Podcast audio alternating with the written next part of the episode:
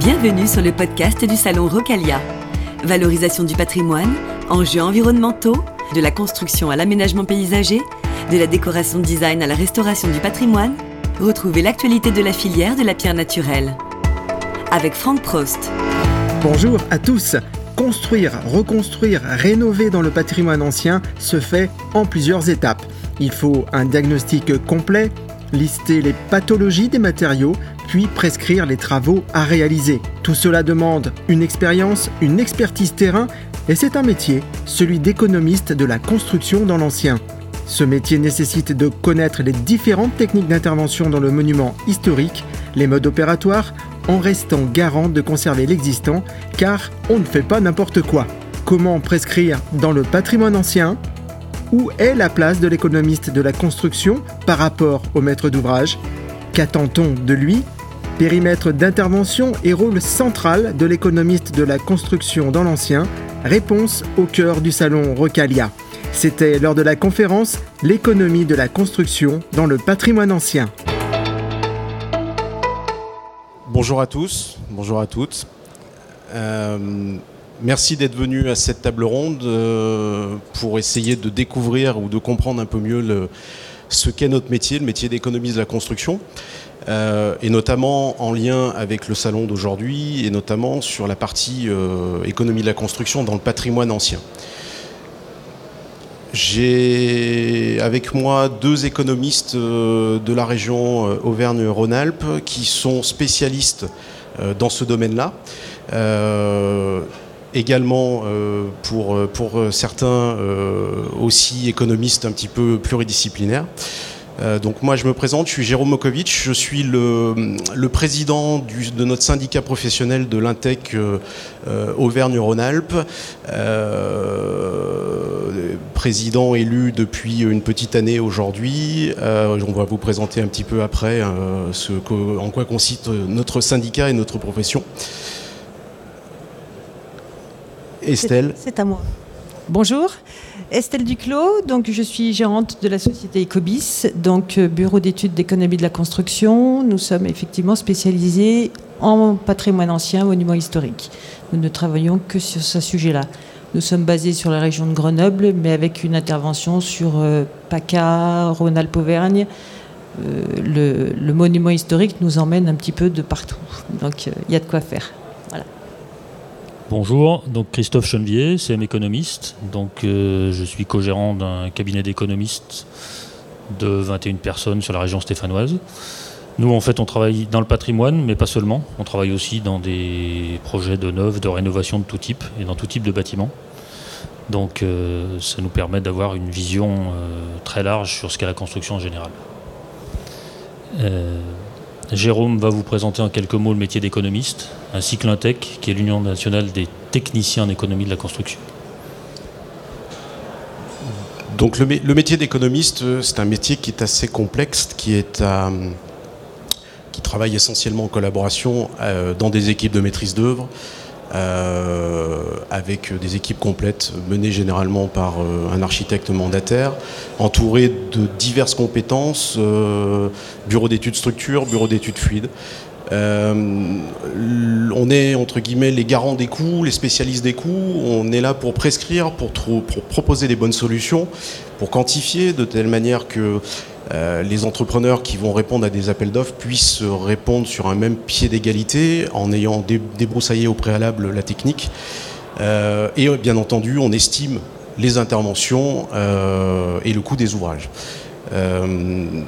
on intervient en fait à tous les moments de l'étape de construire depuis la phase embryonnaire euh, lorsqu'il y a une programmation jusqu'à euh, la remise des clés euh, du bâtiment ou, la fin de la rénovation puisqu'on parle de rénovation, aussi bien dans des projets neufs que des projets de réhabilitation.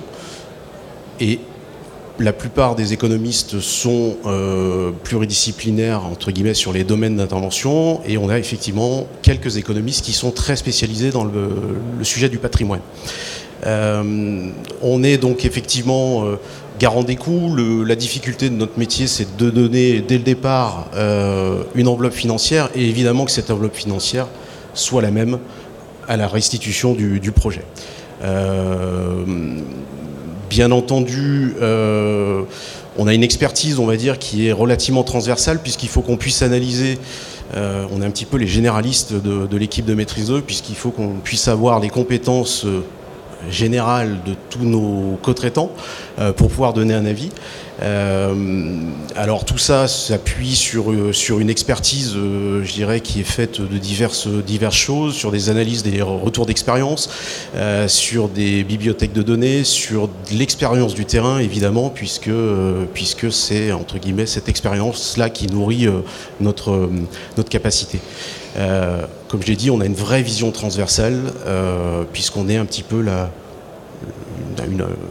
un élément très important, enfin assez important dans l'équipe de maîtrise euh, ce qui nous est demandé souvent, c'est aussi une attente de notre part d'avoir une, une valeur ajoutée pour optimiser les projets, puisque évidemment, euh, très peu de, projets euh, euh, sont au départ en adéquation entre la demande du client et l'objectif financier. Donc l'idée aussi là-dessus, c'est effectivement d'amener une vraie valeur ajoutée pour trouver des solutions, proposer des solutions, les, en débattre avec les co-traitants avec qui on travaille, pour amener, comme dans une sorte d'entonnoir, amener le projet là où on doit l'emmener d'un point de vue financier. Nos missions sont relativement variées. Euh, les parties, euh, on va dire, les prestations fondamentales, comme je l'ai dit, euh, on essaye d'amener une valeur ajoutée pour proposer des solutions techniques. on établit évidemment des cahiers des charges sous forme de descriptifs et de quantitatifs, comme je l'ai dit tout à l'heure, pour consulter les entreprises sur le même biais d'égalité, de telle manière qu'on retienne l'entreprise la mieux disante et non pas une entreprise qui aurait peut-être euh, par omission, euh, euh, pas appréhender l'intégralité du projet. Donc on a cette synthèse qui est là. et puis évidemment, le côté financier. On a d'autres volets dans, notre, dans nos missions qui sont des missions d'accompagnement des, maîtres d'ouvrage, donc surtout sur l'aspect assistance à maîtrise d'ouvrage. Donc là, c'est plus en amont, c'est-à-dire qu'on passe de l'autre côté de la barrière pour assister directement le maître d'ouvrage lorsqu'il travaille avec une équipe de maîtrise d'œuvre ou en direct avec des, entreprises, justement pour coordonner tout ça, apporter un petit peu de, de, rigueur et, et, gérer tout ce qui est obligations réglementaires, contrats et compagnie. Euh, on intervient aussi pour le compte des entreprises. Là, on repasse de l'autre côté de la barrière, c'est-à-dire qu'on n'est même plus dans une équipe de maîtrise d'œuvre, mais on intervient pour une entreprise qui euh, répond à un appel d'offres euh, sur lequel il n'y a pas forcément un cadre comme je vous l'ai défini tout à l'heure. Et à ce moment-là, on intervient justement pour quantifier les choses, pour que l'entreprise puisse faire sa réponse et fiabiliser sa réponse. évidemment, toujours aussi sur l'aspect coût. Et puis viennent des actions complémentaires euh, qui sont euh, l'ordonnancement du pilotage de chantier. Donc là aussi c'est un autre élément de, notre mission. Certains d'entre nous font de la coordination euh, sécurité santé. on fait aussi pour certains des audits de valorisation de patrimoine, diagnostic technique sur, sur certains bâtis, plus des programmations d'opérations de maintenance et du management de projet. C'est un métier qui est, comme j'ai dit tout à l'heure, qui est euh, compliqué. Alors je pense pas qu'il y ait de métier facile, mais euh, ça reste quand même tout un métier assez compliqué puisque aujourd'hui dans les opérations de construction, euh, tout le monde le sait, on nous fixe de plus en plus des objectifs de plus en plus ambitieux en, permettant perpétuelle évolution euh, et un contexte réglementaire qui change tout le temps. Euh, donc il faut être entre guillemets toujours à la page, euh, apporter la bonne réponse. donc ça fait partie des choses. Donc y a pour ça il y a énormément de formations qui existent. Le, le, but de notre de notre job, c'est aussi pour rester à la page, c'est de se former. Euh, et toujours pour avoir apporté cette valeur ajoutée, c'est notre expertise transversale avec la capacité de synthèse sur les projets pour apporter la bonne réponse et dire bah, peut-être qu'il faudrait partir dans ce sens-là euh, pour, euh, pour arriver à l'objectif. Rapidement, comment on devient économiste de la construction? Aujourd'hui, il y a beaucoup de, cycles qui existent, aussi bien en formation scolaire qu'en formation en alternance. Euh, ça commence euh, directement par un bac général ou avec un bac pro qui vous permet de rentrer entre guillemets dans la dans la vie active et puis comme on peut dire se former se former sur le tas. il existe bien entendu diplôme bac plus 2 équivalent ancien BTS. je crois que ça a changé, ça s'appelle le MEC maintenant. on va jusqu'à la licence et puis depuis plusieurs années aujourd'hui on a des on a des, des bacs plus 5 à bac plus, bac plus 8 avec des écoles d'ingénieurs spécialisées. Euh, tout ça, bien entendu, soit en formation classique ou en alternance. Quelques chiffres. L'Intec, euh, l'Intec, c'est donc, comme je disais, c'est notre syndicat professionnel qui, euh, qui va fêter ses 50 ans l'année prochaine. Aujourd'hui, c'est un syndicat qui regroupe et des professionnels de l'économie de la construction, mais aussi des étudiants en devenir futurs économistes. Aujourd'hui, on comporte à peu près, alors les derniers chiffres, c'est un peu plus de 1000 adhérents à l'échelon national avec une croissance ces dernières années puisqu'on attire de plus en plus d'adhérents. Euh, la région Auvergne-Rhône-Alpes regroupe, euh, si je ne m'abuse, est la plus grosse région en termes de nombre d'adhérents sur, euh, sur le, territoire national. On a un peu plus de 200 adhérents. La, moyenne, la taille moyenne des cabinets d'économie de la construction sur le territoire national, c'est à peu près 4 collaborateurs. Alors il y a des confrères euh, qui, sont, euh, qui sont seuls. Il y en a qui ont des très grosses structures. La moyenne, c'est 4, euh, collaborateurs. les chiffres, on, gère, on gère en montant annuel 72 milliards d'euros de travaux. c'est des chiffres moyens. c'est important de le dire. Et on travaille à peu près à 50% sur des marchés publics, 50% sur du marché privé. Euh, on va rentrer directement dans le vif du sujet, justement sur euh, la prescription dans le patrimoine, qui va s'articuler sur plusieurs choses, sur euh, la prescription, sur la quantification et bien entendu sur, sur l'estimation. Oui, alors pour imager tout ça, concrètement, on a choisi évidemment de vous parler de patrimoine. la première des choses pour prescrire dans le patrimoine, c'est comprendre le bâti existant. Le point de départ de nos prescriptions dans le patrimoine, c'est souvent un diagnostic. Il est le premier point qui nous permet de travailler de manière plus ou moins précise sur les ouvrages à conserver, restaurer et remplacer.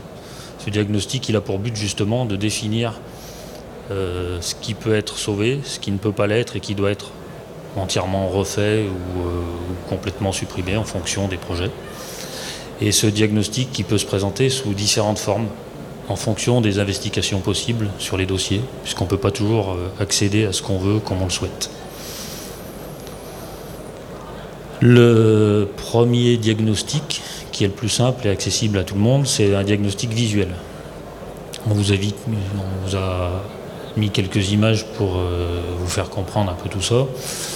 Euh, sur des projets aujourd'hui de restauration du patrimoine, on se doit d'aller se rendre compte par nous-mêmes des dégradations qui, ont pu être causées par le temps sur les différents bâtiments. Cette euh, analyse, elle reste somme toute assez partielle, parce qu'on a capacité ou pas à voir certaines choses euh, que seul un vrai diagnostic technique pourrait nous permettre de déceler. Parce que parfois en apparence on tombe sur des sujets qui paraissent sains et quand on cherche un peu plus on a dans le, sujet, quand on gratte un peu plus le sujet, on s'aperçoit qu'on découvre des problématiques assez importantes, techniques, et des dégradations qui sont parfois masquées. Donc le deuxième outil qui nous permet de travailler de manière plus détaillée, beaucoup plus détaillée, c'est un diagnostic technique avec des sondages. Euh, comme vous pouvez le voir, sur les différentes images qu'on vous présente, euh, ces photos, en fait, elles ont été faites sur un bâtiment qui a quelques désordres, mais avant qu'on fasse ces sondages, on ne pouvait pas voir, ni comprendre, ni connaître l'ensemble des dégradations qu'il y avait dans ce bâtiment. Sur les images qu'on voit, euh, l'image de gauche, enfin les images où on voit des corniches, on s'aperçoit en fait qu'il y a de l'acier dans ces constructions, ce qu'on n'avait pas forcément imaginé qui génère des dégradations avec le temps euh, plus importantes qu'elles ne pourraient être que s'il y avait de la pierre, puisqu'il y, a une problématique de corrosion. Quand on a ces diagnostics, on peut aussi, euh, on peut aussi euh, avoir d'autres documents. C'est-à-dire que très souvent, dans ces projets patrimoniaux, il y a une recherche très importante, historique par l'architecte en général qui est en charge du dossier, euh, sur les modes constructifs de l'époque, sur l'histoire du bâtiment. Et on cherche souvent à comprendre comment ont été construits les bâtiments, et souvent, on, cherche aussi les modes constructifs des régions dans lesquelles ils ont été faits, parce que d'un endroit à un autre, on s'aperçoit que pour faire la même chose, on n'utilisait pas les mêmes matériaux, notamment d'une région à l'autre, on n'a pas les mêmes utilisations de pierre, on n'a pas les mêmes modes constructifs. Et on, essaye de retrouver, quand on ne peut pas le voir ni quand on ne peut pas le sonder, ce type d'éléments au travers d'éléments historiques de ces constructions. Donc on a compris qu'en fait le diagnostic était la, entre guillemets, la, première étape de, votre métier. Euh, vous avez toujours un diagnostic euh, qui vous est fourni Comment ça se passe s'il n'y en a pas? Vous travaillez à partir de quel support? Comment vous faites en fait pour, euh, pour la suite? Alors malheureusement, on n'a pas toujours de diagnostic, où on essaye de les, de, les commander à la maîtrise d'ouvrage, de, les pousser à cette démarche-là parce qu'elle est pour nous primordiale plus tôt on se rendra compte des pathologies, plus tôt on pourra prescrire correctement, quantifier correctement et du coup lui donner la bonne enveloppe financière parce que le, résultat de notre métier c'est quand même donner une enveloppe financière. Mais effectivement, euh, on n'a pas toujours ces éléments-là. Alors, euh, on, essaye de s'appuyer là-dessus euh, quand on en a et quand on n'en a pas. C'est notre expérience. Euh, c'est effectivement ce que disait Christophe tout à l'heure, ce diagnostic visuel qu'on va pouvoir faire en allant sur place, en essayant de gratter. On a aussi l'habitude d'aller voir ensuite certains matériaux, on en connaît les pathologies et on essaye de s'appuyer dessus. Vous, avez d'autres supports que vous pouvez utiliser, d'autres recherches qui sont faites euh? Ben, En fait, très souvent, dans les différents dossiers patrimoniaux, on retrouve aussi d'anciennes études euh, faites par des architectes en chef des monuments historiques, qui sont spécialisés, comme leur nom l'indique, dans ce type de restauration. En fait, dans le patrimoine et dans les bâtiments inscrits ou classés, il y a souvent de très nombreuses études qui sont faites au fil des ans avant d'aboutir à un vrai dossier, un vrai dossier euh, concret de rénovation et de réhabilitation. Et souvent, ces documents-là nous permettent aussi de retrouver des informations importantes pour la suite de notre travail. Donc euh, voilà, on, a décidé aussi en, montant cette, petite présentation de, parler de, on va dire, de spécificités quand même euh, un peu particulières sur les corps d'État qui paraissent, euh, qui sont un petit peu plus compliqués à aborder. je vais développer un petit peu plus la spécificité des décors peints. Euh, on travaille dans beaucoup d'édifices, euh, notamment des églises. Euh, c'est là où on en rencontre quand même le plus, où on a énormément de décors qui sont plus ou moins encore visibles, plus ou moins encore en bon état, qui ont été couverts, recouverts. Quelquefois, on a plusieurs couches de, on a plusieurs couches de décors peints les uns sur les autres. Donc, on, parlait de diagnostic. Donc, effectivement, la première chose, nous, pour savoir comment restaurer euh, ces décors, s'il faut les restaurer, s'ils sont restaurables, c'est effectivement de faire des constats de pathologie, d'identifier les pathologies, euh, des constats d'état. Et pour les décors, eh ben, il ne suffit pas de regarder s'il manque de la matière de, peinture, si on a des lacunes sur le décor, mais il faut aussi identifier les supports, parce que si le support est, et dans un état catastrophique, on pourra peut-être pas sauver le décor. Donc il y a tout un, aspect en premier lieu de vérification et d'identification des pathologies. Pour ça, on se fait aider. Alors, euh, on peut pas toujours, mais là, pour le coup, pour les décors peints, c'est assez rare qu'on travaille sans avoir une étude stratigraphique avant.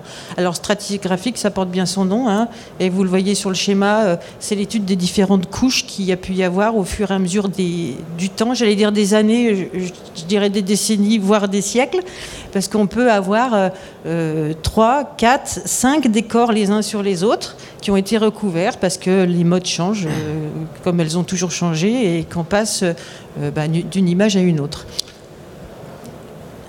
Lorsque vous intervenez sur un dossier, comme on l'a dit tout à l'heure, où il n'y avait pas forcément un diagnostic, vous avez fait vos recherches euh, préliminaires, quand vous n'avez pas ces informations, comment vous faites en fait? Quand on n'a pas ces informations, eh ben, on doit trouver par nous-mêmes des... essayer d'imaginer les problématiques. Donc en fait, on va pousser euh, le diagnostic visuel. On va se rendre sur place une ou plusieurs fois avec l'ensemble de l'équipe euh, parce qu'on n'est pas seul à travailler sur les sujets, on travaille, un, on travaille donc forcément avec un architecte, souvent du patrimoine, avec un bureau d'études de structure, quand on a des problématiques de restauration structurelle de bâtiments. Et euh, on essaye de chacun croiser notre expérience en allant, comme l'a dit tout à l'heure euh, Estelle, vérifier par rapport aux pathologies qu'on connaît sur les différents matériaux, euh, vérifier s'il existe ou pas des problèmes sur les bâtiments qu'on doit restaurer. on vous a mis volontairement ces photos euh, puisque on, a pris en photo quelque chose qui paraissait sain et quand on le regarde de plus près, euh, puisque ce qu'on voit à droite, les deux photos là où on voit l'arrachement du parement maçonné dans l'embrasure de l'ouverture, on est au même endroit que sur la photo de gauche où on voit la fenêtre vue d'en bas. Donc euh, en fait, pour être très clair sur ce dossier, euh, la première visite qu'on a fait, ce bâtiment nous a paru très sain et on avait a priori assez peu de problèmes puisque l'objectif était de refaire les façades et des corniches de ce bâtiment. On avait assez peu de problèmes, euh, mais on a quand même voulu aller voir de plus près, donc commander une nacelle et aller voir d'un peu plus près l'état réel des matériaux et on s'est aperçu qu'en réalité, euh, le bâtiment, il était complètement soufflé. Et que globalement, au départ, on était parti pour faire une restauration légère et que là, on risque de, de piquer la totalité des façades pour les refaire. Donc le seul support euh, que nous avons en l'absence de diagnostic euh, technique important, c'est notre expérience et un diagnostic visuel qu'on essaye de pousser au maximum euh, pour, euh, pour éviter justement ce genre de problématiques et ce genre d'erreurs qui au final financièrement peuvent poser de gros soucis. Donc euh, par contre là effectivement pour arriver à avoir pour arriver à avoir ce type d'analyse, il faut travailler avec des gens qui ont l'habitude de ce type de bâtiment, des différentes problématiques et la connaissance un peu de tout ça pour arriver à instinctivement imaginer les problèmes qu'on peut rencontrer. Donc c'est forcément une expérience, on va dire, assez accrue dans, ce domaine-là pour, y arriver. Une fois que vous avez balayé tout ça, euh, qu'on a fait le diagnostic complet, la pathologie, comment vous prescrivez les travaux à réaliser? Comment ça se passe? Alors, on revient sur les, exemples spécifiques euh, du traitement des décors peints. Euh, une fois qu'on a donc identifié les pathologies, une fois qu'il a été aussi euh, révélé l'existence ou non de certaines peintures à certains endroits, en fait, pour prescrire, pour décrire, il nous faut connaître les techniques. c'est comme un médecin, s'il ne connaît, pas la, maladie, il risque pas de donner le, le bon remède. Donc euh, là, on va effectivement euh, connaître les différentes techniques sur ce sujet-là. On a eu bien entendu des techniques de nettoyage. Vous imaginez bien qu'une peinture du XIIIe siècle, on la nettoie pas comme on peut le faire sur un sol. Hein. On ne prend pas de l'eau avec du savon pour frotter. Euh, donc il existe beaucoup de techniques de nettoyage qui sont à appliquer selon le type de peinture, selon le type de support. Si le support est très, fin et très souple, on va bien évidemment pas euh, gratter trop. Euh, il faut penser toujours, nous, à la conservation. Dans le monument historique, dans la prescription, euh, notre maître mot, on va dire, c'est euh, conserver un maximum ce qu'il existe. On est les garants aussi de ça, euh, de ne pas détruire ce qui a été fait dans les siècles avant et, par nos prédécesseurs. Donc on va choisir des techniques qui sont là pour bien sûr améliorer les choses, mais choisir la bonne technique pour pouvoir correctement la, la décrire, je vais y arriver, la décrire. Donc effectivement, ça peut passer par le nettoyage, les consolidations des supports. Je vous disais que euh, on peut avoir une belle peinture, mais si dessous on sent que c'est en train de cloquer parce que c'est le support qui est en train de partir, on a des solutions pour venir plaquer ces supports, pour venir les renforcer. Mais tout ça, effectivement, faut les connaître pour les décrire correctement. Euh, là, on a un très bel exemple d'avant-après. Euh, sur ces trois photos, c'est exactement la même peinture. Euh, donc la toute première euh, en haut à gauche pour vous, je crois, en haut à gauche, euh, c'est bon. Bien évidemment, l'éclairage, on joue un peu là parce que le jour où j'ai fait ces trois photos-là, l'éclairage n'était pas le même. Mais malgré tout, la toute première photo, on aperçoit quelque chose de très noir. On ne sait pas trop ce qu'il y a dessous. On distingue. On sait aussi par les études qu'il y a pu y avoir précédemment, on sait de quoi on parle. Mais c'est l'étude justement des pathologies et qui a fait qu'on a mis au point les techniques et on a décrit les techniques suffisamment bien pour petit à petit arriver à euh, eh ben, arriver sur la dernière photo où vous avez là la peinture qui est restaurée, totalement restaurée. Vous remarquez qu'il y a des lacunes donc on n'a pas restitué l'ensemble du décor et l'ensemble de, bah, l'image, pour parler d'image, euh, ou parce qu'on ne la connaît pas, et auquel cas dans le patrimoine on n'invente pas jamais, on ne restitue pas quelque chose qu'on ne connaît pas, donc on laisse du vide, il vaut mieux laisser du vide que, venir inventer une, image qui n'existe pas, qui n'est pas d'époque.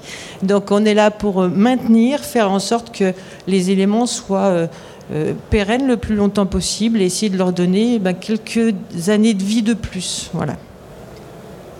Alors encore un autre exemple encore très flagrant, alors encore plus flagrant celui-ci, parce que sur l'image de gauche, la première fois qu'on est allé visiter cette église-là, euh, donc dans cette, euh, dans cette absidiole, on avait effectivement quelque chose de noir avec des, décollements de, de, peinture, on savait pas trop. Euh, là, on a eu une étude stratigraphique de fait avec des fenêtres, avec des recherches sur euh, qu'est-ce qu'on a là-dessous. Est-ce qu'on a quelque chose là-dessous? Parce qu'on ne savait pas. Et après, effectivement, une description bah, euh, qui a été la plus précise possible sur la quantification aussi, mais sur ce qu'il y a à faire, bah, le résultat, vous, là, vous l'avez vraiment avant-après.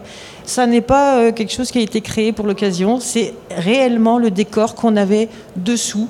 Il avait été recouvert, et pour le coup, euh, petite anecdote, on préfère un décor qui a été recouvert parce que qui dit euh, recouvert dit protégé. Et en fait, du coup, il est quasiment dans son entièreté parce que quelque part, ils l'ont ils l'ont protégé en, lui mettant une couche de badigeon blanc parce que c'était plus à la mode de voir des petits angelots et des colonnettes. Donc, euh, et ça l'a protégé de, de, bah, de l'usure du temps. Et du coup, la statue a disparu. Et du coup, la statue a disparu. Elle était en restauration au moment de la photo, je vous rassure. Nous, on n'est pas parti avec dans le sac. Donc, la statue a été remise depuis à sa place.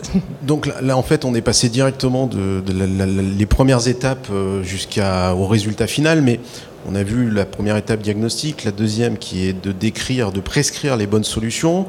Euh, qu'est-ce qui manque comme étape euh, pour arriver donc à ce résultat final euh, J'imagine, on en a parlé tout à l'heure, quantifier, comment, comment ça marche? Ben Oui, effectivement, une fois qu'on a reconnu et essayé d'identifier les problématiques, notre métier c'est d'estimer les travaux aussi. Donc on va quantifier pour pouvoir estimer les travaux et l'ampleur des travaux à faire. Alors la grosse différence dans le patrimoine par rapport à des, à, des bâtiments neufs ou à des chaux ou à des bâtiments qui ne sont pas patrimoniaux, c'est qu'il faut très vite réaliser des quantitatifs pour arriver à estimer des travaux, pour arriver à, à identifier réellement ce qu'on va pouvoir faire, parce qu'on utilise des matériaux qui sont souvent chers, parce qu'on utilise parce que la mise en œuvre euh, des matériaux dans le patrimoine est souvent très élevée. Vous imaginez bien, par rapport à ce que vient vous exposer Estelle, que pour redécouvrir une peinture qui a quelques décennies ou quelques centaines d'années, euh, on n'y passe pas un coup de karcher. On va chercher, et euh, on va, chaque couche qui la recouvre va être enlevée soigneusement avec des outils très très minutieux, donc ça a des coûts très élevés. Et donc euh, le, besoin de, quantifier ces éléments de manière assez précise se fait sentir très très tôt quand on bosse dans le patrimoine. Euh, pour parler de pierre, autrement que de peinture, on vous, a mis un exemple là au niveau d'une restauration de corniche. Pour être clair, le croquis, le détail qui est dessiné, c'est la même chose que la corniche qu'on voyait tout à l'heure sur la photo, au niveau des appuis, c'est la même façade. Et en fait, euh, on doit refaire ces corniches parce que, comme je vous l'ai dit, au niveau, de l'enduit, il n'y a rien qui se tient, donc on doit faire la totalité des corniches. Sauf que là, bah, enfin, c'est pas sauf, dans ce projet-là en particulier, on a eu la chance de pouvoir faire faire des sondages très précis. Donc on a réussi à comprendre la conception même des corniches, et on voit en fait qu'elles sont supportées par des pierres, c'est des plaques de schiste qui ont été ancrées dans le mur et qui sont superposées les unes aux autres et qui viennent supporter en fait le, débord et la façon de corniche. Le problème, quand on doit quantifier ce type de prestation, on a besoin d'identifier ce mode constructif parce que dans le cas échéant, bah, pour remplacer ces corniches, il va falloir qu'on aille reprendre en sous-œuvre le parapet du haut de l'édifice, c'est-à-dire aller gratter dans le bâti, dans, le, dans la maçonnerie pour aller la remplacer, pour pouvoir réancrer de la même manière la corniche. Parce que bien sûr, dans ce projet-là, le souhait est de les refaire à l'identique. Euh, on doit aussi quantifier pour euh, approcher de manière plus fine les travaux dans le patrimoine, l'ensemble des, choses sur lesquelles on doit travailler, les restaurations de menuiserie, les travaux sur les serrureries, parce que très souvent, on est dans des proportions de matériaux qui sont très différentes d'un bâtiment contemporain. On a souvent des fenêtres immenses ou alors des vitraux, donc euh, des choses qui, là aussi, coûtent encore très cher, soit à restaurer, soit à remplacer. Et pour pouvoir, euh, euh, faire tout ça, il faut aussi euh, qu'on puisse comprendre et intégrer le mode opératoire pour le faire. Parce qu'on est, toujours sur des prestations qui sont très très spécifiques. Et il est très important pour nous, dans la quantification, d'intégrer ces difficultés d'intervention. Alors, cette quantification, en fait, elle intervient dès le début des études, plutôt sur le, moment où vous rédigez les cahiers des charges pour consulter les entreprises Comment, ça se passe? Parce que dans notre métier, on a souvent la, réduction qui dit que voilà, on peut travailler à, base de ratios, de choses comme ça, c'est des choses que vous pouvez faire dans le patrimoine ou c'est vraiment... Voilà, comment ça se passe? Dès le départ, vous rentrez dans le détail? On n'a pas trop le choix. Effectivement, quand on parle de, euh, quantification, donc là vous avez l'exemple, on est toujours sur le même édifice.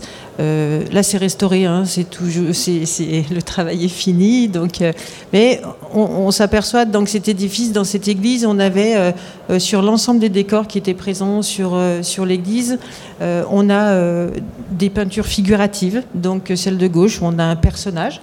On a aussi euh, tout un tas d'éléments qui vont être des frises avec des décors floraux, euh, des éléments ornementaux euh, qui vont être là beaucoup plus répétitifs et quelques filets. Vous avez sur la file de droite, vous avez donc ces traits horizontaux qui font la séparation entre une scène et, le plafond. c'est un plafond étoilé. il est évident que pour quantifier, nous, ce qu'il va falloir déterminer, c'est quel mode de quantification on va utiliser. Euh, Est-ce que c'est le mètre carré? Si je dis pour la, photo de gauche, pour le, est-ce que ça a une cohérence de quantifier la restauration de cette, de cette figurine, de cette figure au mètre carré Ça n'a aucun sens. Ça n'a aucun sens, ça ne veut rien dire parce que euh, un mètre carré, euh, elle fait peut-être euh, cette image un mètre sur un mètre, un mètre carré, ils vont peut-être y passer trois semaines, un mois pour, pour la restaurer. Donc le mètre carré ne veut rien dire. Par contre, sur les éléments avec la frise et puis effectivement les motifs floraux qui sont répétitifs, on connaît les techniques un petit peu plus facilement.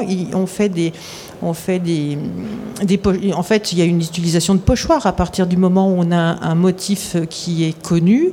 On vient faire un pochoir et, ils refont. Là, pour le coup, le mètre linéaire peut avoir une cohérence parce que euh, l'entreprise et nous, on peut calculer un prix au mètre linéaire et on, peut, voilà, du coup, ça devient cohérent par rapport à, à ce qu'il y a à faire sur l'ouvrage. Donc en fait, c'est l'ouvrage qui va nous aider à la quantification. Euh, typiquement, vous avez effectivement un, des hôtels euh, de, cette église. Bon bah, euh, c'est une unité.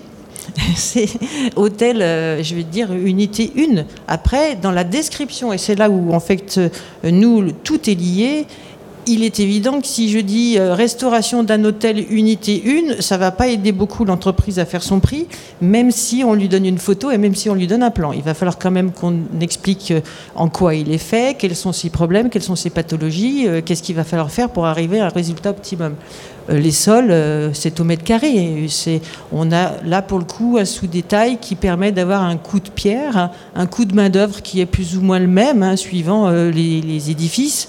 Euh, donc euh, là, pour le coup, c'est assez facile. Pour la partie euh, des décors, ben, en fait, on quantifie du temps et on ne quantifie pas des unités d'ouvrage.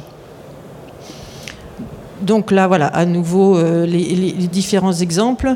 En fait, la quantification par le temps nous permet, nous, et c'est pour ça que je réponds un peu tardivement à ta question, Jérôme, sur euh, le fait de quand est-ce qu'on commence à quantifier En fait, on est obligé de quantifier très tôt dans l'étude, très très tôt.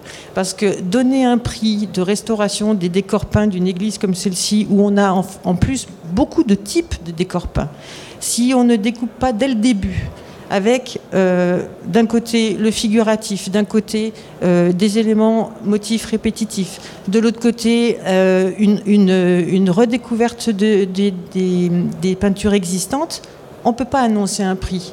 Notre métier, nous, c'est économiste de la construction.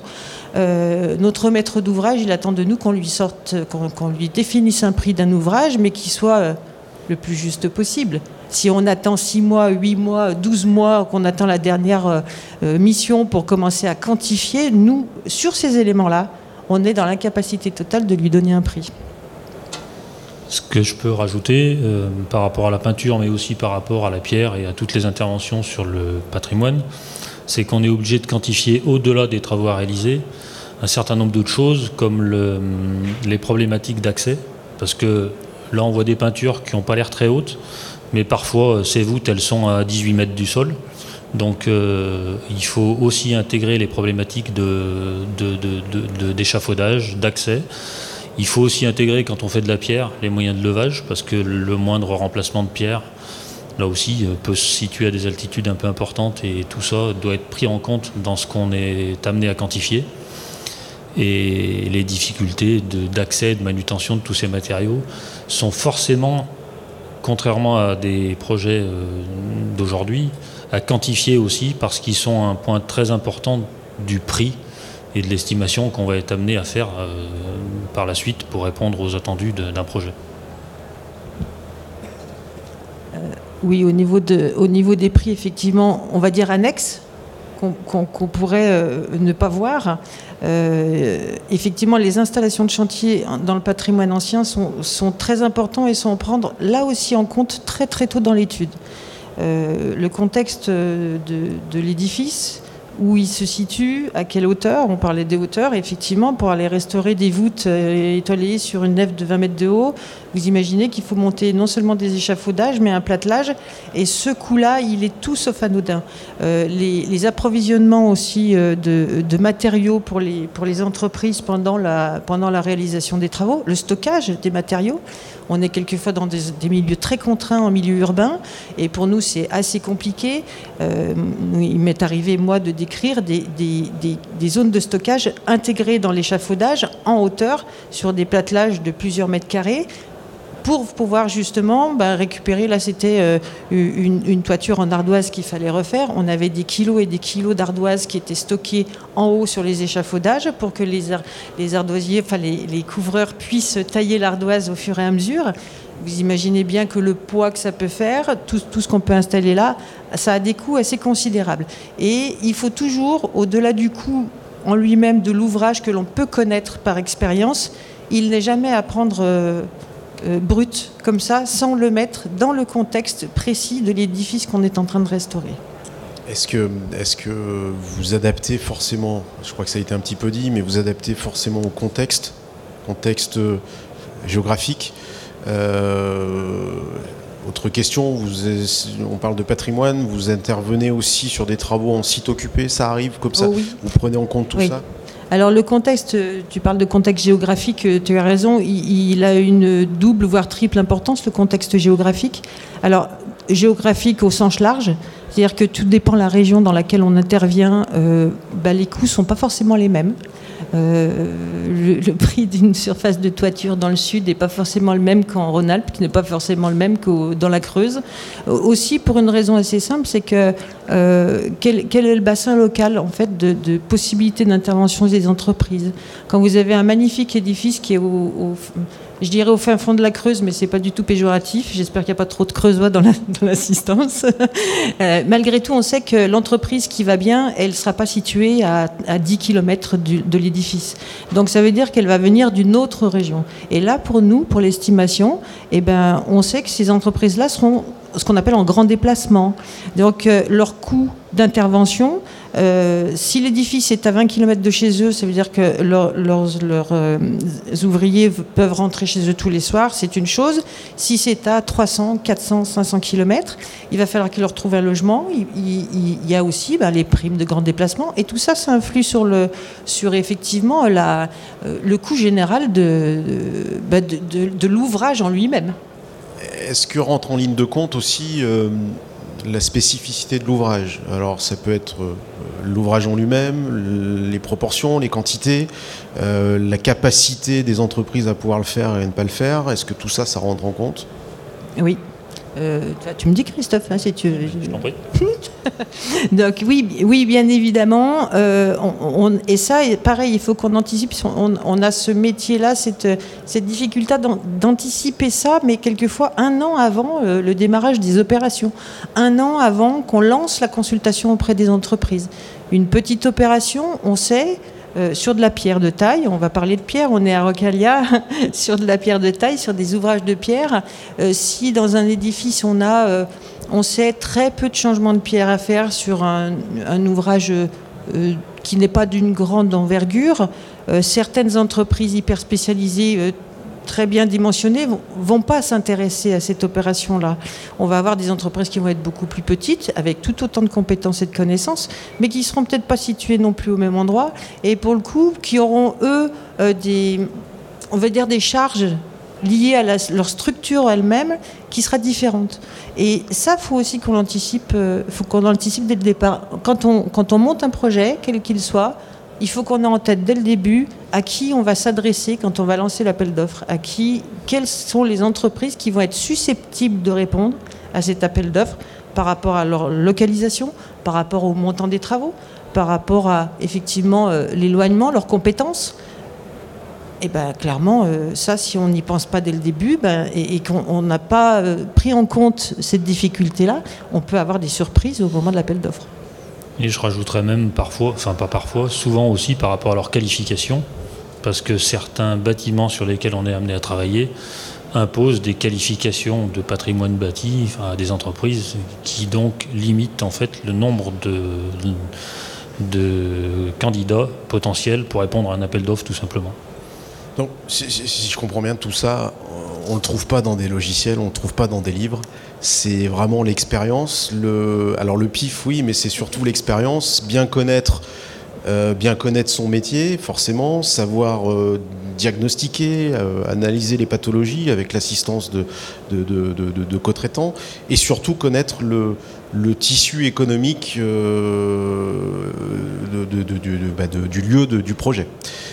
Euh, si, on doit résumer un petit peu, euh, un petit peu tout ça, on a vu la, phase essentielle, c'est ce diagnostic, la prescription quantifiée, estimée. Qu'est-ce que vous pouvez dire de plus, en fait, si on fait un, résumé général de, ce qu'on vient de se dire euh, C'est quoi Quel est le fil conducteur de tout ça? Bah, on vient de tout dire en fait.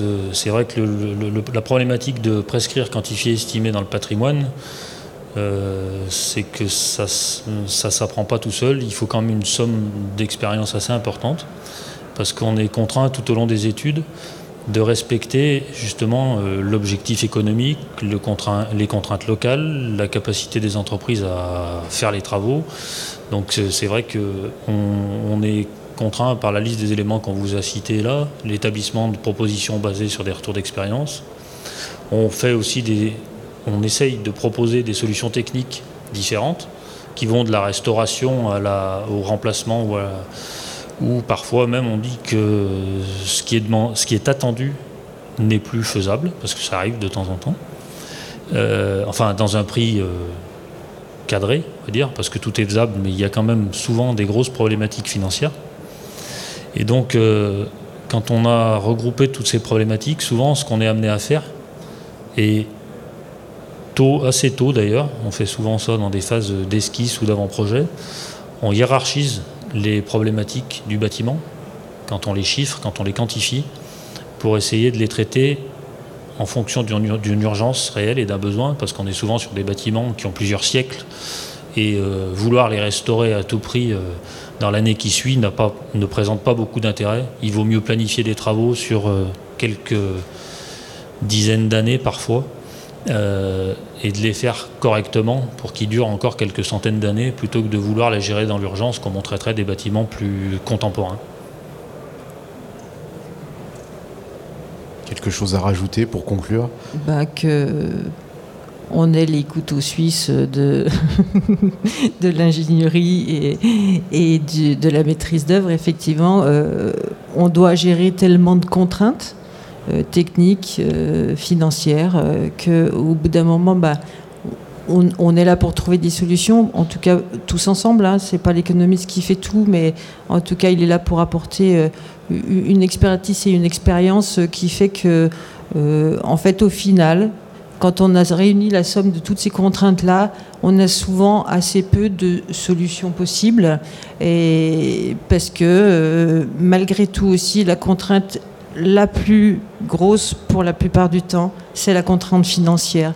Et malgré tout, on va être obligé du coup d'adapter euh, tout, tout, ce qu'on a pu étudier, toutes les pathologies qu'on a pu voir, toutes ces choses qu'on a pu déceler tout au long de nos études, à se dire qu'est-ce qu'on fait comment on fait pour que ça rentre et comment on fait pour faire quelque chose, parce que l'essentiel étant malgré tout de faire quelque chose et de sauver, parce que quelquefois on parle vraiment de sauvetage, et de sauver notre patrimoine et de faire en sorte qu'il soit encore là. Après, il faut pas s'acharner quand on peut plus, on peut plus, mais, mais on essaye de jamais en arriver là. Et effectivement, quand euh, Christophe parle de hiérarchisation, on parle d'urgence et on est là pour essayer, nous, en tant qu'économistes, de dire ce qu'il faut faire.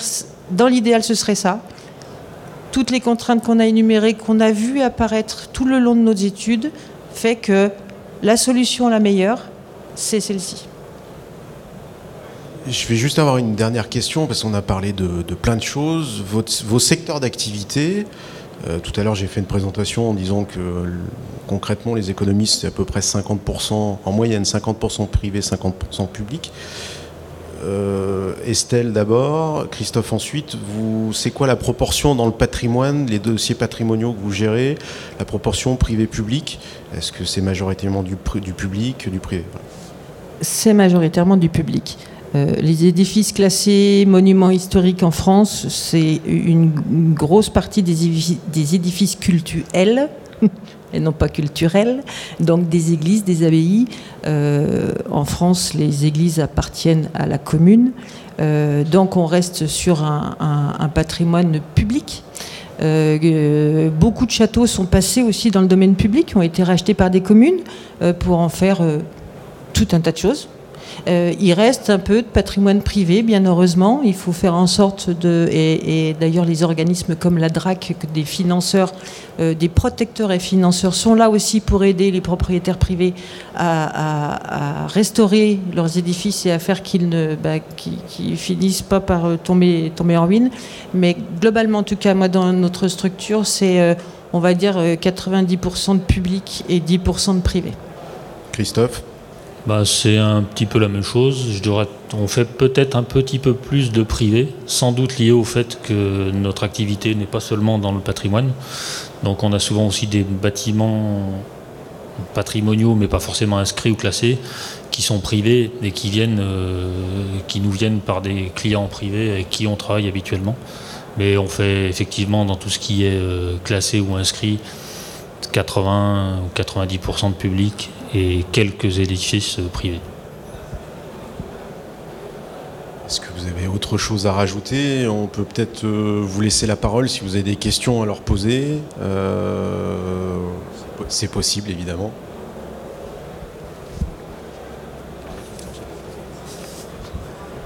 Merci pour la présentation. Euh, j'interviens régulièrement sur des diagnostics structures, soit MH, soit du patrimoine historique classique euh, en pierre. Et on se rend compte qu'en fait, sur la plupart de nos projets, mis à part les travaux urgents qu'on oblige à faire euh, sous peine de fermeture du bâtiment, il n'y a pas grand-chose qui est fait par manque de moyens de la maîtrise d'ouvrage. Je voulais savoir si vous, aviez le même constat que moi et si vous aviez des idées pour ou des pistes de, solutions pour arriver à combler ce manque euh, de, de, fonds de la part des maîtrises d'ouvrage, généralement publics.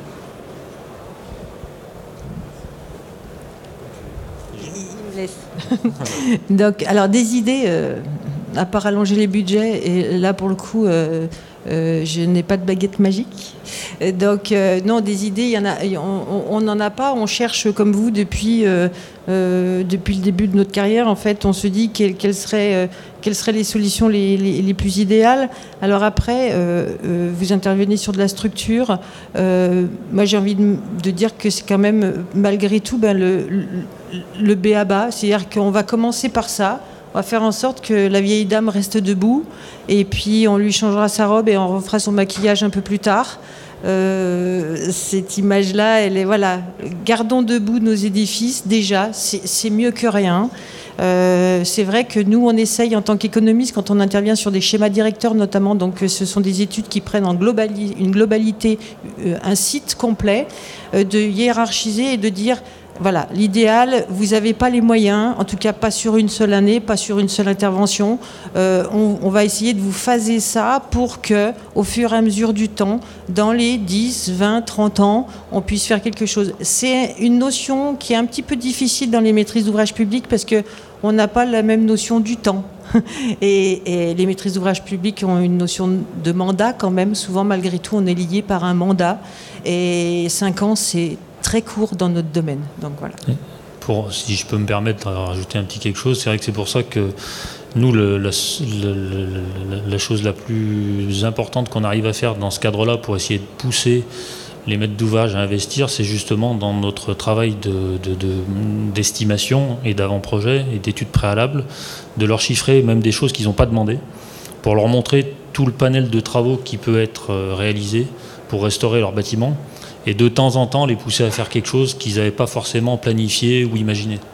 Mais c'est la seule chose sur laquelle on peut jouer parce que malheureusement, on est tous contraints au budget qui est alloué pour la restauration, quelle qu'elle soit.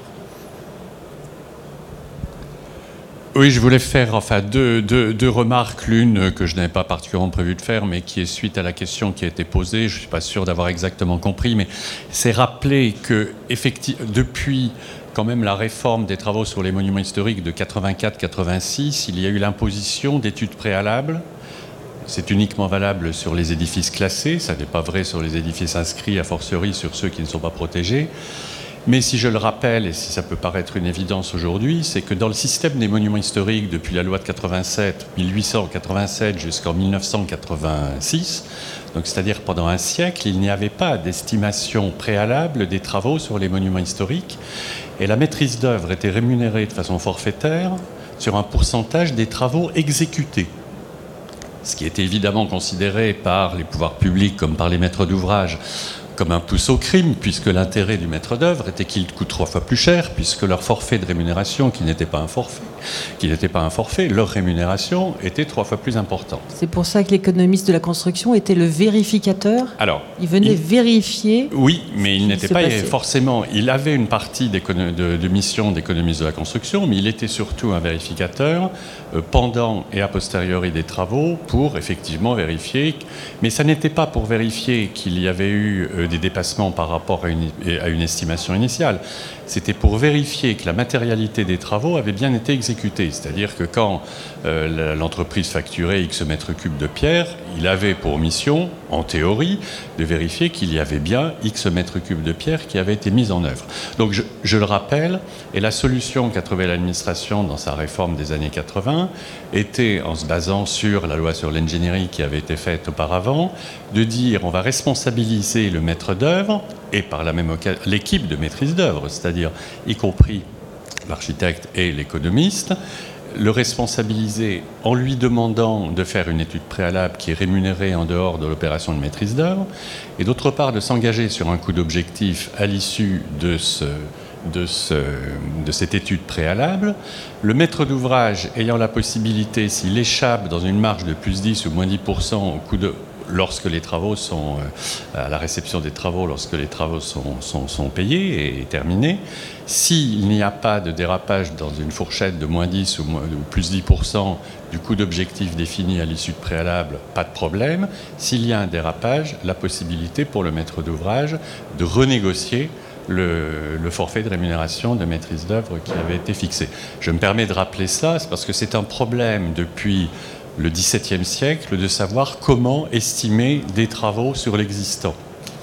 L'estimation de travaux neufs, il y avait la série des prix, il y avait un certain nombre de choses qui permettaient à peu près, euh, au travers de métrés sophistiqués, d'estimer le coût réel d'un ouvrage neuf à réaliser, qu'il soit en pierre, en métal ou en n'importe quoi.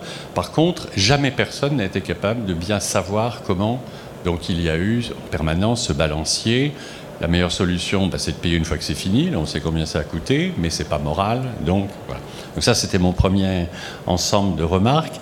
Et le deuxième, qui est une remarque, alors qui n'a rien à voir, mais qui était un peu une question de terminologie, et qui est assez franco-française. Il y a une confusion en France, à la fois en termes linguistiques, mais également en termes administrativo-institutionnels, sur la notion de diagnostic parce que, en réalité, euh, quand vous parlez d'un diagnostic visuel, cela ne veut rien dire. Il y a une notion de constat d'état qui est l'observation, entre guillemets, factuelle, neutre, euh, des pathologies que peut connaître un bien culturel. Ça peut être un tableau, ça peut être un bâtiment, ça peut être une sculpture, enfin, que sais-je d'autre encore. On va dire, bah, tiens, il y a une fissure, elle paraît profonde, elle paraît peu profonde, elle est superficielle, elle est évolutive, elle n'est pas évolutive parce qu'on a fait une instrumentation de la fissure. Mais ça, ce n'est pas un diagnostic, c'est un constat d'état. Et le diagnostic, c'est déjà la phase suivante qui est l'interprétation du constat d'état faite par un professionnel. De la même façon que si vous allez voir un médecin et que vous toussez, L'atout, c'est le constat d'état, mais ça peut être euh, une bronchite, mais ça peut être la tuberculose. C'est pas tout à fait pareil en ce qui concerne la manière de, le soigner, bien que dans les deux cas, ce soit des antibiotiques. Donc, euh, j'insiste là-dessus parce que euh, le, fait qu'il y a eu une codification dans l'administration française de la notion de diagnostic qui est erronée, fondamentalement, bah, évidemment, ça tend à confondre le constat d'une pathologie et l'analyse des causes de cette pathologie. Et ça, dans, le champ du patrimoine, et c'est aussi un problème de langue, parce qu'en français, bah, dans le langage courant, le mot diagnostic est un peu utilisé dans les deux cas. Et ça n'est pas le cas dans certaines autres langues européennes, par exemple, où il y a d'une façon plus claire, dans le champ patrimonial, une différenciation entre ce que l'on constate, dans un premier temps, soit visuellement, soit avec une instrumentation plus sophistiquée quelle qu'en soit la nature, et puis ensuite ce qui est l'interprétation des causes, et une fissure, ça peut venir d'un problème de tassement différentiel dans les fondations, mais ça peut venir aussi d'autres choses, et ce n'est pas le fait de voir une fissure qui en soi constitue un diagnostic, a fortiori d'apporter une réponse euh, technique à la solution du On problème. On est tout à fait d'accord. Non mais je le précise parce que euh, c'est y compris parmi les professionnels, une confusion qui est permanente. Oui. Merci pour votre éclairage. C'était un podcast du salon Rocalia. Retrouvez l'actualité du salon sur nos réseaux et sur www.salon-rocalia.com.